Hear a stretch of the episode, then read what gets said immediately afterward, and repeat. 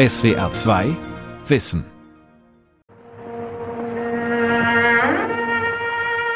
Hedi Lamar galt einst als die schönste Frau der Welt. Die 1937 in die USA emigrierte Wienerin jüdischer Abstammung ist in den 1940er Jahren die bekannteste Frau Amerikas und wird zu einer erotischen Ikone in Hollywood. Jeder Mann in den USA kennt die verführerische femme fatale. Kaum jemand weiß allerdings, dass Hedy Lamar auch Autorin eines Patents zur Funksteuerung von Torpedowaffen ist.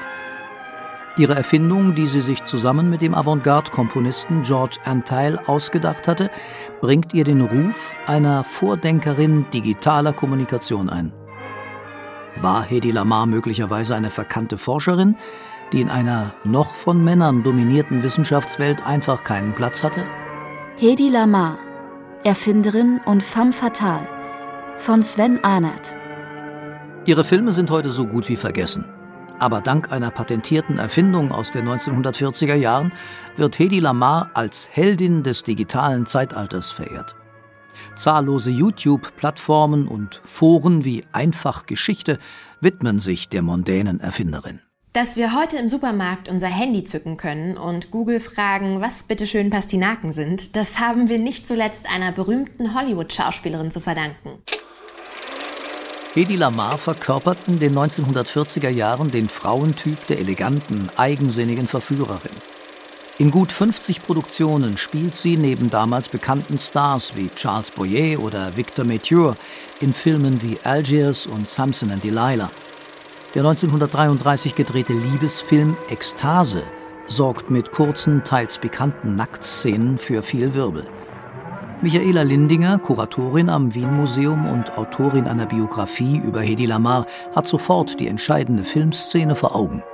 Ja, der Moment, der mir sicher als erstes auffällt, ist die Großaufnahme von damals noch Hedy Kiesler genannten Schauspielerin im Film Ekstase der Anfang der 30er Jahre gemacht worden ist und wo sie den ersten weiblichen Orgasmus in einem Mainstream-Film darstellt. Dieser jugendliche Filmorgasmus wird fatalerweise zur Rolle ihres Lebens. Die Metro Goldwyn Mayer Studios, Hedwig Kieslers späterer Arbeitgeber, wollen diese Geschichte am liebsten vergessen machen. Es passt nicht in das bigotte Studiosystem, das nach dem Motto Sex Sells funktioniert aber nur nach den strengen Anstandsregeln der Traumfabrik in Hollywood. Wer war Hedwig Kiesler, die im Hollywood der 1940er Jahre als Hedy Lamar zum Star wird? Hedy Lamar kommt aus einem musischen Haushalt im Wiener Bezirk Döbling. Ihre Mutter ist Pianistin, ihr Vater Emil Kiesler ein wohlhabender Bankdirektor in Wien. Vom Vater wird sie mit Politik und Naturwissenschaften vertraut gemacht. Er erklärt ihr, so erinnert sich Hedy Lamar später schwärmerisch, wie die Welt funktioniert. Hedy ist eine lebhafte, sprunghafte junge Frau, die aus einem Internat in der Schweiz flieht und zu Eskapaden neigt. Sie sucht den Kontakt zur Wiener Filmbranche, die auch im heimatlichen Döbling ihre Studios betreibt. Die Legende sagt, sie war ein Script Girl am Anfang und hat sich aber halt hin und wieder auch bereits äh, zu den Dreharbeiten gedrängt. Auf jeden Fall fest steht, sie hat dann ist nach Berlin gegangen, weil sie dort Bekannte hatte. Sie hat dort ganz kleine Rollen bekommen. Sie lügen ja. Im Gegenteil, Sie haben gesagt, Sie wollen mich nicht sprechen. Hat an der Seite von Heinz Rühmann zum Beispiel gespielt. Eine Szene, wenn man die einmal sieht, vergisst man sie nie. Ja, weil da sieht man bereits alle diese sogenannten Schauspielkunststückchen, die sie auch dann später ausgeübt hat, eben wie sie mit den Augen rollt, wie sie in den höchsten Tönen kreischt. Ja. Wenn Sie nicht wollen, brauchen Sie nicht mit mir reden. Aber solange Sie sich als meinen Bräutigam aufspielen, benehmen Sie sich auch entsprechend. Aber entschuldigen Sie mal, liebes Fräulein. Nein, ich entschuldige gar nicht. In der Filmkomödie Man braucht kein Geld aus dem Jahr 1932 spielt sie an der Seite von Heinz Rühmann, eine kessfreche Wienerin, die sich nicht die Butter vom Brot nehmen lässt. Und nicht diese Hosenträger. Und der Kragen. Sie war auch damals bereits sehr groß. Das sieht man daran, dass der Heinz Rühmann immer sitzt oder liegt und sie darf stehen. Ja, also das hat dazu gedient, dass man sieht, äh, dass äh, sie ihn nicht überragt. Och, das kann ich nicht finden. Ja, weil damals in den 20er Jahren war es nicht gern gesehen, wenn die, eine Nebendarstellerin größer ist als der Hauptdarsteller. Nach ihrem berüchtigten Auftritt im Film Ekstase wird Hedwig Kiesler ein gefeierter Operettenstar in Fritz Kreislers Operette Kaiserin Elisabeth von Österreich. Vom damals fast reichsten Mann Europas, Fritz Mandl, wird sie direkt von der Bühne weg geheiratet, als gärtenschlanke Sissi. In dieser Ehe sammelt Hedwig Kiesler erste Eindrücke zum Thema Militärtechnologie. Michaela Lindinger erläutert die politischen Hintergründe des Bräutigams Fritz Mandl. Auf jeden Fall war es so, dass äh, Fritz Mandl schon vorher mit einer Schauspielerin verheiratet war. Also Hedi war nicht die erste Frau, sondern sie war das typische Beuteschema eines äh, Rüstungsmagnaten, äh, Patronenkönigs, wie man ihn auch genannt hat. Er hat Fritz Mandl geheißen, war damals der Inhaber der Hirtenberger Patronenfabrik. Hirtenberg ist in der Nähe von Wien, schon seit dem 19. Jahrhundert im dortigen Industrieviertel ansässige äh, Patronenfabrik, also Waffenfabrik im großen Stil. Und äh, was die Hede am Anfang sicherlich nicht gewusst hat, war, dass der äh, Mandel vor allem jemanden gesucht hat, was man heute Arm Candy nennen würde. Ja, also eine Frau, die sich überall mit ihm zeigt, äh, die bei seinen Treffen dabei ist. Er hat ja zahlreiche Politiker aus ganz Europa getroffen.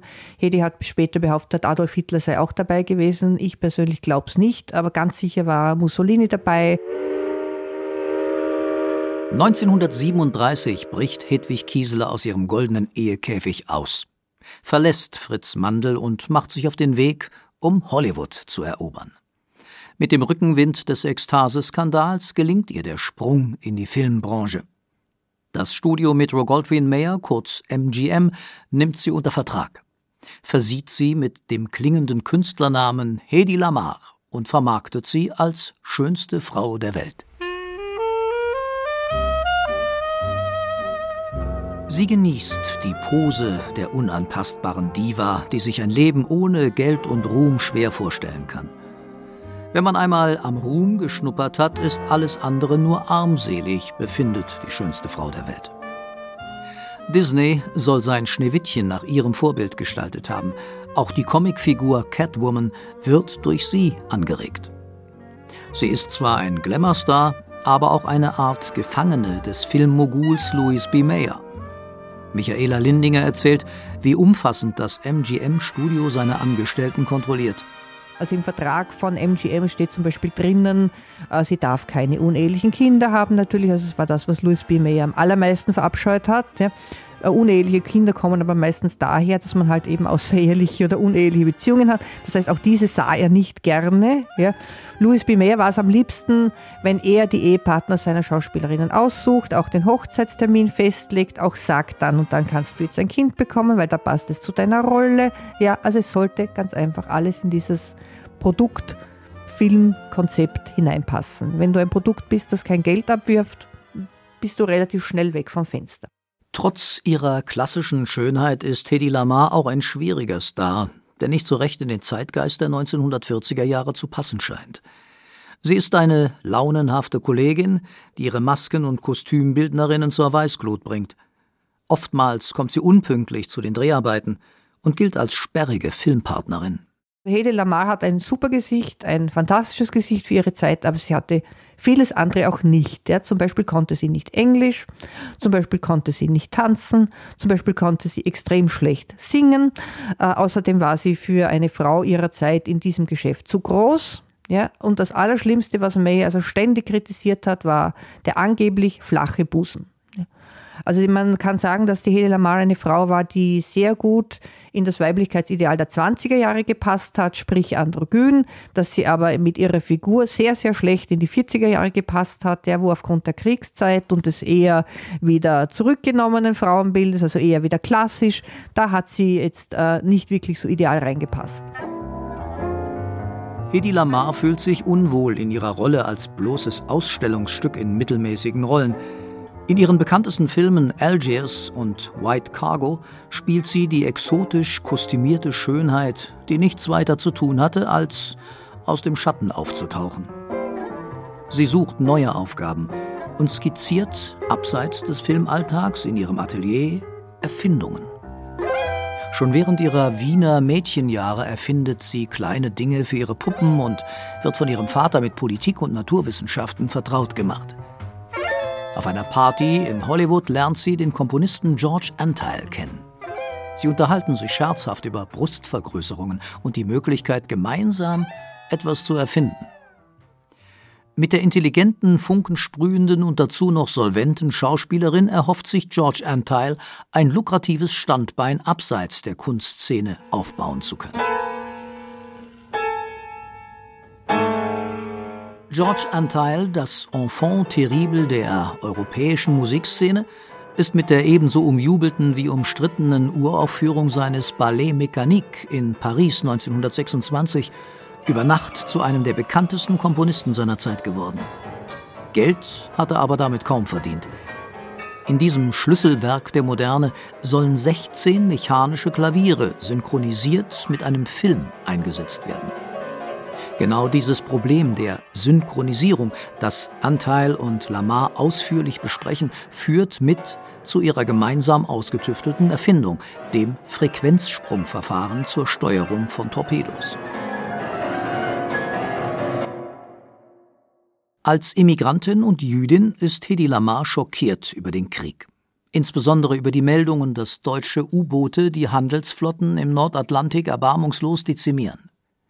Dabei kommen viele Frauen und Kinder ums Leben. Hedi Lamar will ihren kriegswichtigen Beitrag im Krieg mit Nazi-Deutschland leisten und erinnert sich an die Gespräche auf dem Landsitz ihres Ex-Mannes Fritz Mandl. Dort wird immer wieder mit anderen Rüstungsmagnaten über kriegstechnische Neuerungen gesprochen.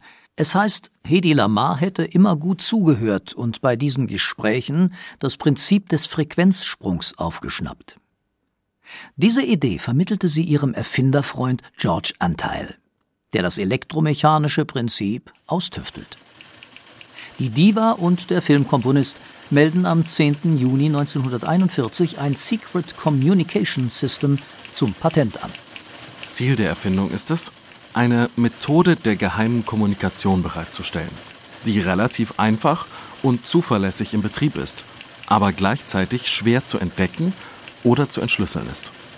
Anteil und Lamar haben allerdings keine Erfahrungen mit militärischer Technologie, sind keine ausgebildeten Wissenschaftler, haben aber eine zündende, wenn auch unkonventionelle Idee. Die Legende besagt, dass sie mit Streichhölzern auf dem Fußboden das Thema eines verschlüsselten Frequenzsprungverfahrens durchspielten. Diese Steuerung soll per Funk passieren und der besondere Witz bei der Geschichte ist, die sagen selber in dem Patent, äh, eine Funksteuerung von Torpedos ist eine ganz äh, normale und bekannte Sache. Das ist nicht unsere Erfindung, sondern das Besondere an der Idee ist, dass man nicht nur eine Funkfrequenz nutzt für die Steuerung, sondern dass man viele Funkfrequenzen nutzt, zwischen denen man in rascher Folge hin und her schaltet. Ein sogenannter Frequenzsprung. Das heißt, im Falle dieses Patents ist es eine äh, relativ lang, ein, ein, seltener Sprung, ein langsames äh, Herumschalten. Der Informatiker und Unternehmensberater Clemens Polacek hat sich intensiv mit dem Patent von Hedy Lamar beschäftigt und analysiert die technikhistorische Bedeutung dieses Dokuments. Wie wird dieser Frequenzsprung erzeugt? Das ist eben das etwas Kuriose an dem Patent und der Anteil, der ganz offensichtlich von George Anteil beigesteuert wurde, der ja Erfahrung hatte mit aus seiner wilden Avantgarde-Musik-Vergangenheit mit der Ansteuerung von sogenannten Player-Pianos, der eben das vor Augen hatte. In seiner Zeit in Paris, hatte er die Möglichkeit, in einer Fabrik da zuzuschauen, wie diese, diese Dinge gebaut wurden. Und musste die ja zusammenbasteln dann für die Bühne, musste auch mehrere von diesen Pianos synchronisieren. Und die wurden eben gesteuert über einen breiten Papierstreifen, der über, eine, über Luftunterdruck, über Röhren, über ein Unterdrucksystem dann die Tasten oder die Mechanik des Klaviers bewegt hat. Also da wurde ein Unterdruck erzeugt, eine Pumpe hat Unterdruck erzeugt und je nachdem, ob da Löcher im Papier waren oder nicht, strömte die Luft durch oder nicht. Und so wurde eben eine Mechanik bewegt, die eine Taste drückte. Mit dieser originellen Idee allein kommen die beiden Hobbyforscher nicht weiter. Denn ein Patent muss wasserdicht in der Sprache der Techniker formuliert sein, damit das beschriebene Verfahren auch wirklich funktioniert. So engagieren Hedy Lamar und George Antile den Elektronikspezialisten Samuel McEwen, einen Elektronikexperten vom California Institute of Technology, und überlassen ihm die technische Ausformulierung der Patentschrift. Hatte dieses Patent überhaupt Aussicht auf Erfolg bei der amerikanischen Marine? Clemens Polacek erläutert die Grenzen einer praktischen Realisierung. Nun ist es aber so, und da kommen wir zu der Schwierigkeit des Patents, dass natürlich die Vorstellung, man würde einen solchen Mechanismus mit Unterdruck in eine, in eine Waffe einbauen, die mit hohen Schockmomenten lebt, also die, ins, die losgefeuert wird mit explosiver Kraft, die dann mit stark verzögert wird, also die ins Wasser reinknallt, ja, gerade wenn sie zum Beispiel von einem Flugzeug auch abgeworfen wird, aber auch wenn sie von einem Schiff abgeschossen wird, die ins Wasser reinknallt und die dann unter schwierigsten Bedingungen ein Schiff treffen soll. Man würde einen solchen diffizilen Mechanismus, der im Wohnzimmer funktioniert oder eben auf der Bühne, in ein Torpedo einbauen. Das ist eben eigentlich eine absurde Vorstellung. Torpedos sind in den 1940er Jahren bratgelenkt oder orientierten sich am Schall eines Schiffskörpers. Eine funkgesteuerte Fernbedienung von Lenkwaffen, wie sie im Patent von Lamar und Entile vorausgesetzt wird, gibt es zu diesem Zeitpunkt noch nicht. Dass ein Avantgarde-Komponist und eine Filmdiva die Torpedotechnik revolutionieren könnten, löste zudem bei der Navy große Skepsis aus. Clemens Polacek erklärt, warum das Patent eigentlich nicht umsetzbar war diese Art des Vorschlags, ja, dass das mit einem pneumatischen System macht, macht es unmittelbar schwierig für ein, was weiß ich, ein Ingenieurbüro oder ein Projektteam sowas umzusetzen, weil sag mal, es, es ist für jeden Ingenieur klar, dass das eine, eine nicht besonders geeignete Methode ist, um eine Steuerung zu realisieren.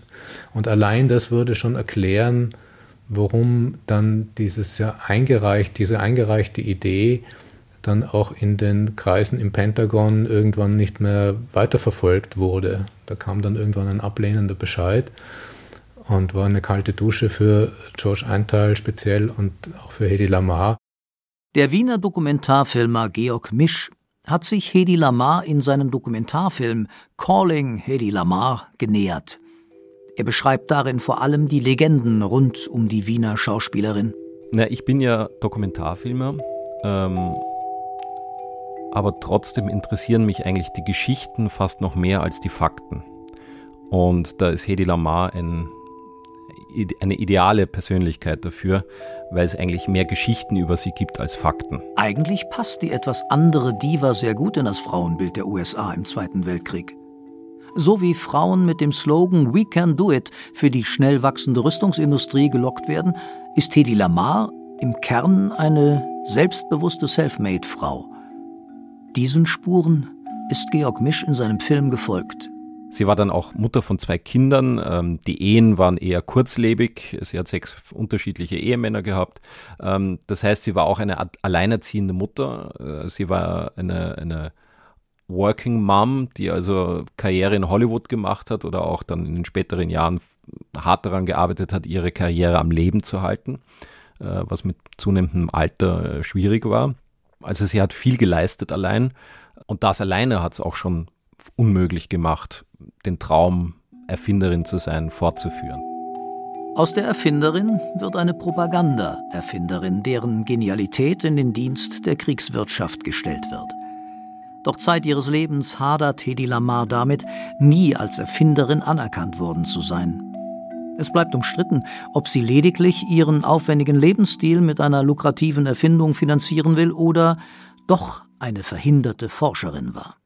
Der US-amerikanische Internetpionier David Hughes entdeckt in den späteren 1990er Jahren in ihrem Patent eine Art Vorläufer heutiger Kommunikationsstandards, wie zum Beispiel dem der Firma Bluetooth. Bluetooth ist ein gängiger Funkstandard, um auf kurze Distanzen Daten, Musik, Videos oder Bilder zu übertragen. Somit können zwei gekoppelte Geräte miteinander kommunizieren, ohne dass zwischen ihnen eine Kabelverbindung besteht. Hughes entdeckt in Lamars Torpedopatent das Potenzial dieser heute gängigen Technologie. Das bringt Hedy Lamar den Ehrennamen Lady Bluetooth ein, wie Georg Misch in Erinnerung ruft. Es gab jetzt in Wien eine Ausstellung im Jüdischen Museum, wo sie also Lady Bluetooth genannt wurde. Die sind natürlich in gewisser Weise ein bisschen dick aufgetragen, weil das konnte sie ja damals alles noch nicht wissen. Also das Patent als solches war ja für einen spezifischen Zweck zur Fernsteuerung von Torpedos eigentlich gedacht ursprünglich. Und alle diese Anwendungszwecke, die jetzt heutzutage damit umgesetzt werden, die gab es ja damals noch überhaupt nicht.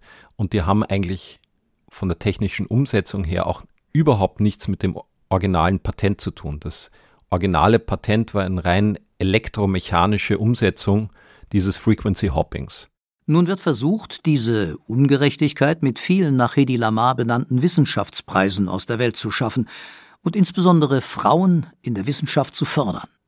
Der größte private Wissenschaftspreis in Österreich, der Hauschka-Preis, ist Hedy Lamar gewidmet.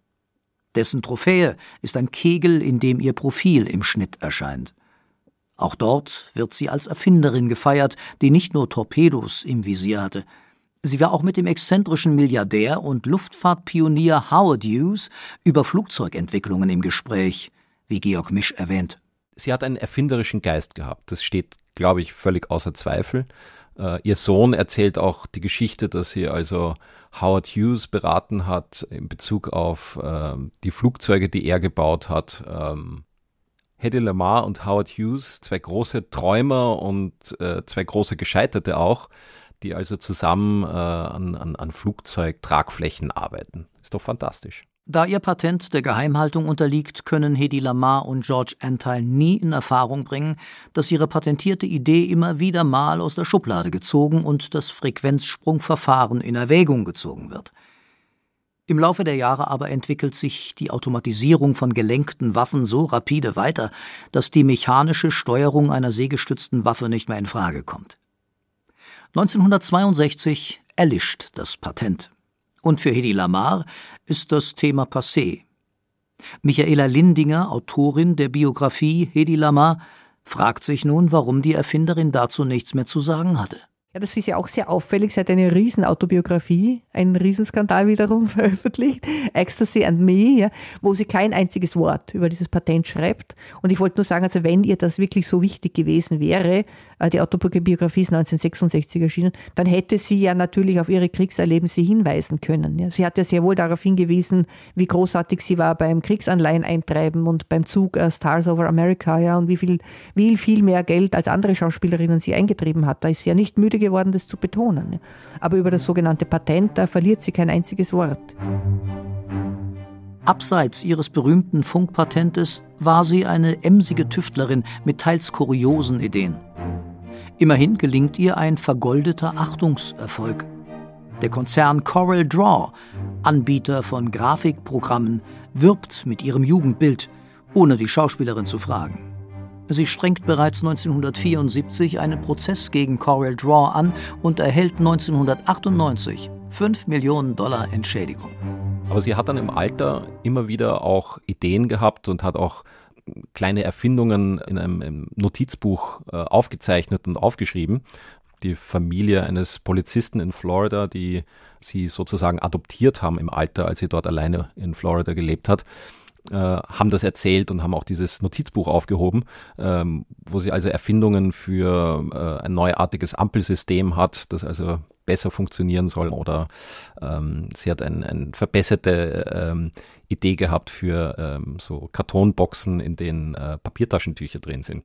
Clemens Polacek betrachtet den Nachruhm der Hedy Lamar durchaus kritisch und sieht darin mehr eine Instrumentalisierung für die Sache weiblicher Forschung als eine Beschreibung technikhistorischer Fakten. Wenn man jetzt die, die Effekte dieser Preisverleihungen und dieser Aktivisten anschaut, eigentlich führt das nur dazu, dass man immer wieder das Bild von Lamar zeigt und dann das Publikum den Atem anhält und auf, aufseufzt. Und dann wird dazu die Geschichte erzählt, was sie doch für eine geniale Frau war, aber eigentlich sattelt man nur wieder auf, auf diese Story, die damals Hollywood erzählt hat. Ja, der Marketingspruch von, von Metro Goldwyn Mayer, die schönste Frau der Welt. Also die Leute, die heute mit ihr da sozusagen wieder eine, wieder eine vermarktbare Geschichte machen, die wiederholen eigentlich letztlich in meinen Augen nur das, was sie, was sie da anprangern. Das ist so ein bisschen die, die kuriose Geschichte dabei. Georg Misch, der Hedy Lamars spektakuläre Tüfteleien milder beurteilt, sieht vor allem ihre Vorbildfunktion, nicht ihre technische Genialität. sie würde in Vergessenheit geraten. Und das alleine ist schon ein wunderbarer Nebeneffekt dieser Erfindung, dass man sich eben doch noch an sie erinnert. Und das andere, was dadurch auch passiert ist, dass Frauen als Erfinderin wahrgenommen werden. Also die Tatsache, dass es immer wieder in Österreich, ich, ich glaube, es gab mittlerweile schon drei verschiedene äh, Wissenschaftspreise, die dann teilweise speziell für Frauen waren, von unterschiedlichen Institutionen, die sich als Hedy Lamar-Preis oder auf Hedy Lamar zumindest bezogen haben. Das zeigt doch, dass sie eine Inspirationsquelle ist für die Wahrnehmung von Frauen in der Wissenschaft, für die Förderung von Frauen in der Wissenschaft. Allein das als Nebeneffekt ist doch großartig. Ich bin ganz einfach und trotzdem irgendwie kompliziert dadurch, dass ich sehr sensitiv bin. Und ich sehe und höre alles viel mehr als andere. Hören und sehen. Heute firmiert Hedy Lamar vollmundig als Lady Bluetooth, die Miterfinderin der drahtlosen Kommunikation. Ein Etikett, das ihr schmeichelt, ideell sicher stimmt, aber durch die Technikgeschichte nicht wirklich belegt ist. Denn auch ohne ihr Patent haben wir heute drahtlose Kommunikation. Aber dennoch hat die Schauspielerin diese Ideen bereits 1941 verfolgt. Ein schönes Bild, das heute im Internet große Resonanz findet und vielleicht Ansporn ist für junge Frauen, ein naturwissenschaftliches Studium in einer immer noch Männerdomäne zu wagen. Am 19. Januar 2000 stirbt die vereinsamte Schauspielerin in ihrem Apartment in Florida an Altersschwäche. Auf ihrem Grab auf dem Wiener Zentralfriedhof steht schlicht Actress, Inventor, Schauspielerin und Erfinderin. Es mag ein Trost sein, dass sie zu Lebzeiten noch erfährt, wie die Idee ihrer Erfindung die Welt mit verändert und man ihren gedanklichen Anteil daran auch würdigt. Vielen ernsthaften Wissenschaftsrevolutionen wie Lise Meitners Beitrag zur Kernspaltung und Rosalind Franklins Arbeiten für die Entschlüsselung der DNA blieb diese Anerkennung weitgehend verwehrt.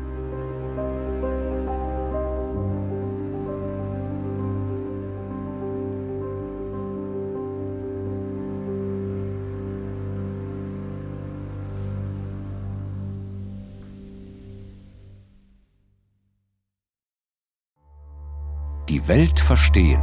Jeden Tag. SWR2 Wissen. Manuskripte und weiterführende Informationen zu unserem Podcast und den einzelnen Folgen gibt es unter swr2wissen.de.